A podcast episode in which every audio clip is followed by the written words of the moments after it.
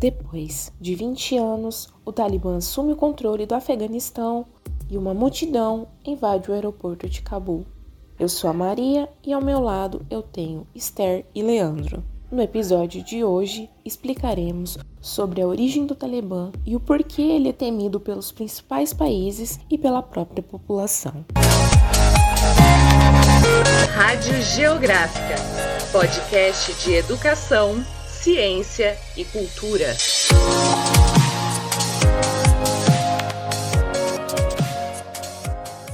O Afeganistão é um território estratégico que divide a Ásia e o Oriente Médio, com uma grande cadeia montanhosa, como as cordilheiras do Hindu Kush, Pamir e Karakoram, e ao sul um deserto regista. O território afegão tem uma diversidade étnica entre Pashtuns, Uzbequês e Hazarás, e são de religião islâmica, com maioria de sunitas. No campo econômico, o país é valorizado pelas rotas comerciais, campos de papula e hoje oleodutos que transportam petróleo e gás natural, mas mas é sobretudo um país pobre, marcado pela desigualdade social e econômica. A história afegã é marcada por uma história de invasões de diferentes povos e impérios, como babilônios, macedônios, árabes e, em meados do século XIX, foi invadida pelos britânicos, mas conseguiram resistir. No cenário da Guerra Fria, o Afeganistão retornou ao centro de disputa, agora entre as superpotências Estados Unidos e o RSS. Em 1978, as lideranças do Partido Marxista-Lenista, chamado de Partido Popular Democrático do Afeganistão,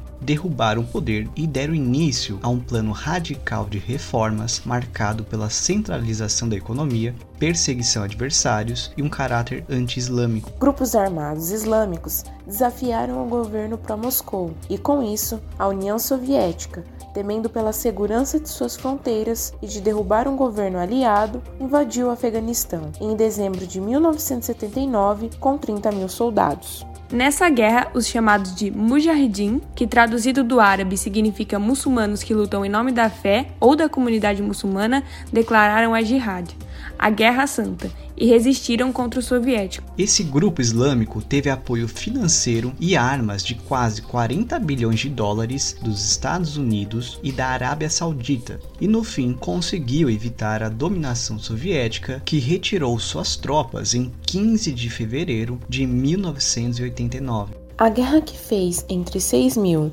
e 2 milhões de mortos afegãs e que culminou na derrota soviética no Afeganistão. A derrota da superpotência soviética foi comparada com a derrota dos Estados Unidos no Vietnã, pois ambos países achavam que venceriam a guerra fácil. Mas mesmo com a vitória dos Mujahideen, o país afegão caiu numa guerra civil entre 1989 até 1996, pela disputa de poder entre os próprios rebeldes. Nesse momento surgiu a divisão dos rebeldes entre a Aliança do Norte e o grupo que culminaria depois no Talibã. A palavra Talibã é de origem pashtun e significa estudantes e surgiu no norte do Paquistão.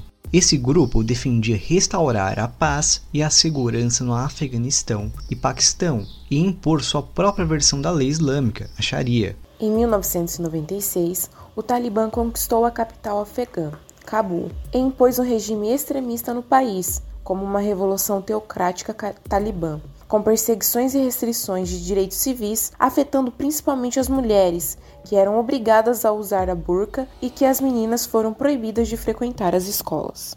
O Talibã no Afeganistão voltou aos holofotes após os ataques de 11 de setembro de 2001 ao World Trade Center em Nova York. O Talibã, que dominava 90% do território afegão, foi acusado de ajudar o Osama Bin Laden, que havia lutado ao lado dos Mujahideen contra os soviéticos e que era líder da Al-Qaeda e mentor do ataque de 11 de setembro. Em resposta, os Estados Unidos declarou guerra ao terror, isso é, ao terrorismo, ordenando uma invasão no Afeganistão para derrubar a Al-Qaeda e o Talibã. On my orders, the United States military has begun strikes against Al-Qaeda terrorist training camps and military installations of the Taliban regime in Afghanistan.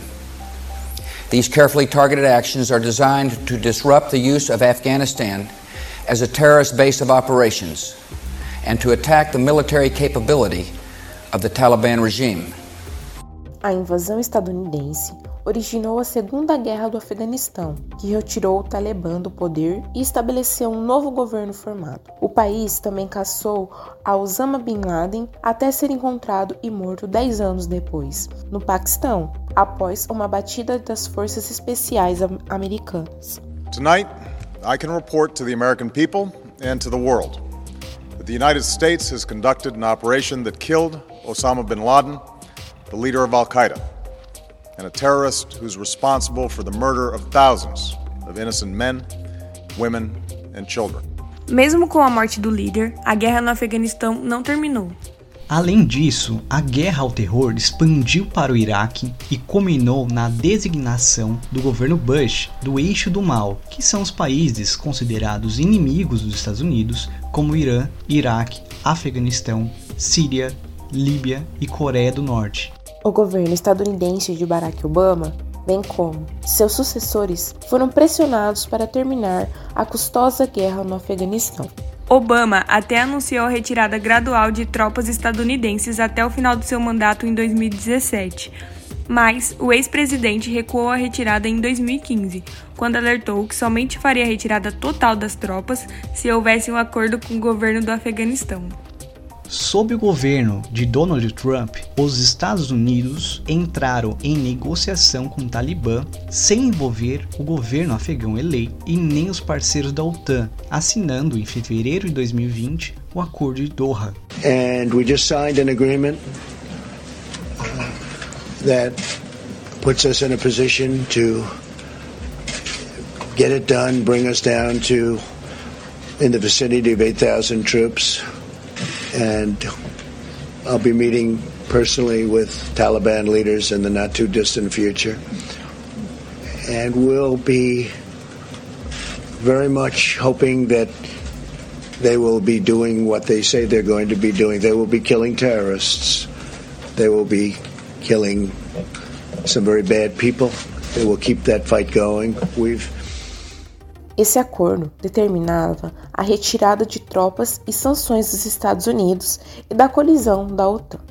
Em contrapartida, o Talibã, por sua vez, concordou em não permitir que Al-Qaeda ou qualquer outro grupo extremista, como Estado Islâmico, opere em áreas controladas por ele. O Talibã também concordou em iniciar as conversações de paz internas com o governo no Afeganistão, que de fato começaram em 2020, mas logo se estagnaram.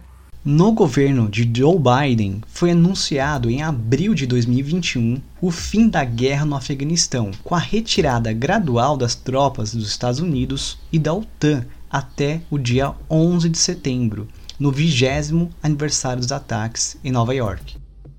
No início de julho, à medida que os Estados Unidos e a OTAN prosseguem com a retirada das tropas, o Talibã começa a atacar e a tomar distritos e principais cidades afegãs, com o avanço da ofensiva talibã. Pouco tempo depois, em 15 de julho, a capital, Cabul, depois de 20 anos, também foi retomada pelos talibãs, cujo avanço simboliza a tomada de controle do país. Nesse mesmo tempo, a embaixada americana foi evacuada de helicóptero. O presidente afegão se exila enquanto milhares de cidadãos com medo talibã lotaram o aeroporto da capital para fugir do país. Os voos civis e militares foram suspensos no país depois de uma multidão invadiu a pista do aeroporto na capital afegã. Em uma das cenas é, chocantes e tristes, um vídeo de 16 de julho mostra um afegão caindo do alto de um avião depois de se pendurar na parte externa dele. Há muita preocupação mundial sobre os efeitos da retomada do Talibã no país, seja sobre os direitos humanos e principalmente das mulheres, que são mais afetadas com a lei islâmica. A ativista paquistanesa Malala Yousafzai, que sobreviveu ao ataque do Talibã em 2017 em um ônibus escolar, comentou sobre o avanço talibã em 15 de agosto no seu Twitter. Ela disse: Assistimos em completo choque o Talibã tomando o controle do Afeganistão. Estou profundamente preocupada com as mulheres as minorias e os defensores dos direitos humanos. Potências globais, regionais e locais devem exigir o imediato cessar-fogo, fornecer ajuda humanitária urgentemente e proteger refugiados e civis. Há também críticas de especialistas e governos sobre os Estados Unidos por permitir a retomada do Talibã. Biden chegou a afirmar que a missão no Afeganistão nunca foi de ficar para sempre, e sim para centralizar a democracia.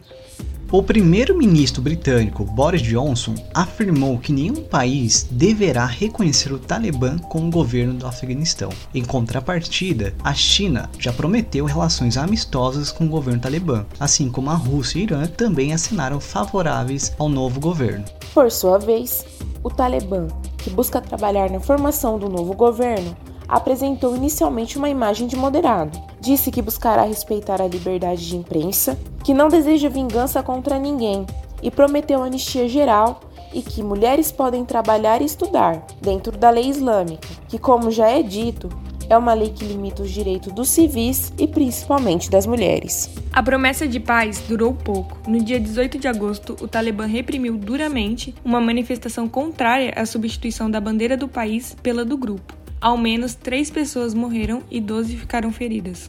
No dia 19 de agosto, o Talibã abandonou o tom mais moderado ao restituir o nome do país para Emirado Islâmico do Afeganistão, o mesmo nome quando o grupo assumiu o país em 96. Além disso, um dos líderes do grupo anunciou que não haverá democracia e que as leis serão fundamentadas nas leis islâmicas, com semelhanças ao governo dele de 96, que tinha uma forte repressão, violência e fundamentalismo religioso.